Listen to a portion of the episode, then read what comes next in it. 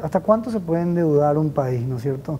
Sobre todo ahora que el presupuesto, eh, eh, digamos, general de la Nación pasó al Congreso, eh, se quieren agregar, digamos, gastos por todos lados, qué sé yo, y bueno, en, ese límite que también un poco la parte del Ministerio de Hacienda y tanto economistas ven con, como en cierta manera ha crecido de manera exponencial la deuda, ¿no es cierto?, a través, por, por razones de la pandemia y los efectos que ha tenido, pero bueno, eh, eh, en general uno dice, pero, pero hay, hay, países, qué sé yo, como Japón, Estados Unidos, eh, que se endeudan más allá del 100% de su Producto Interno Bruto, ¿por qué nosotros tenemos que tener un tope?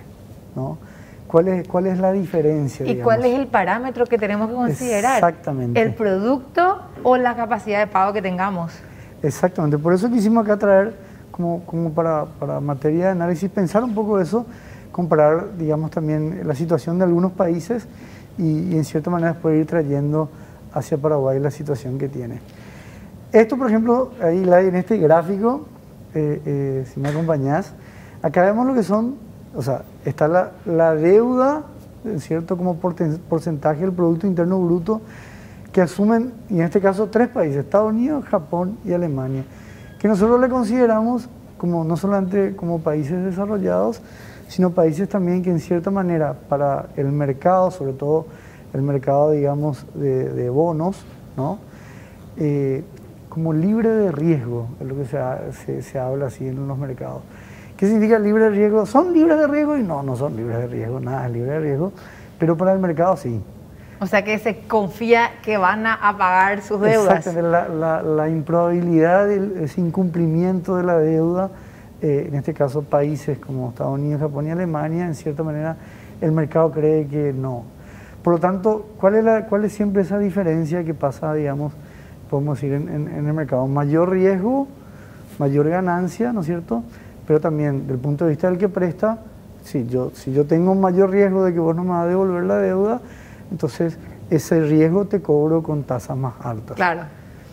y y acá vemos, por ejemplo, eh, índices que, un poco es lo que comentaba eh, eh, la gente que, en cierta manera también nos consulta. Bueno, vemos dos momentos muy importantes donde, donde la deuda pública prácticamente se dispara, no solamente en estos países, sino en gran parte también de los que fueron afectados por esa crisis financiera del 2008. Y vemos aquí el salto, y bueno, Japón 198% de su PIB, Estados Unidos 115%, ¿no es cierto? Y acá muy interesante si pasamos al costado, al final del gráfico, lo que también ha sido la pandemia, ¿no? Como eh, eh, en cierta manera los gobiernos han dado un salto muy, muy también exponencial. O sea, Paraguay no fue el único caso. La pandemia, como se llama, afectó a todo el mundo. Y los países, ya sea por esas medidas de confinamiento, ya sea también porque hubo un cambio en comportamiento del consumidor, ¿no es cierto?, eh, eh, eso hizo que también los, eh, los estados, los gobiernos tengan que endeudarse también para cubrir, qué sé yo, medidas sanitarias, etcétera. Y vemos cómo son índices muy altos. Uno es la crisis financiera de 2008. Sí. Y otro es la crisis, la crisis del COVID de 2020. Exactamente. Está nomás un poco más allá, pero es un poco más acá. Y acá, y acá siempre, también para la audiencia es importante cuando, cuando los economistas por lo menos hablan de esto, estas dos variables que por ejemplo, si tu Producto Interno, tu economía crece y tu economía crece más que tu nivel de endeudamiento, eh, eh, también eso hace que baje.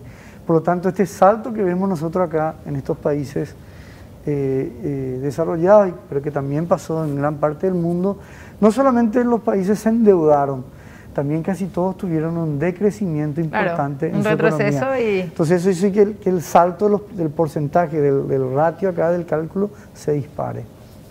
Bueno, vamos a ver la siguiente lámina también. Entonces, Alfredo, empezamos con el, el, endeudamiento de estos países desarrollados. Deuda pública americana, a ver. Esta es toda la deuda total que tiene el gobierno de los Estados Unidos y acá vemos prácticamente son eh, nosotros lo diríamos billones de dólares, eh, con B, no me sale a mí tanto, pero billones de billones De dólares. Eh, en inglés esto, ellos los llaman trillones, por eso a veces cuando uno lee, a veces se confunde, ellos dicen... Trillones. Sí, para ellos el billón es, por lo que, por ejemplo, nuestra deuda, que fue los americanos dirían 1.9 billones de dólares, nosotros diríamos 1.900 millones de dólares. Pero ahí llega a niveles, a niveles máximos y cómo se dispara enormemente desde la crisis financiera del 2008, como también después con la pandemia. Y hoy... Pero es 28,5% sobre su Producto Interno. 28,5 ah, perdón. billones Estamos de hablando dólares en, es billones. la deuda que tiene... Ok, billones de dólares. 28,5 billones de dólares.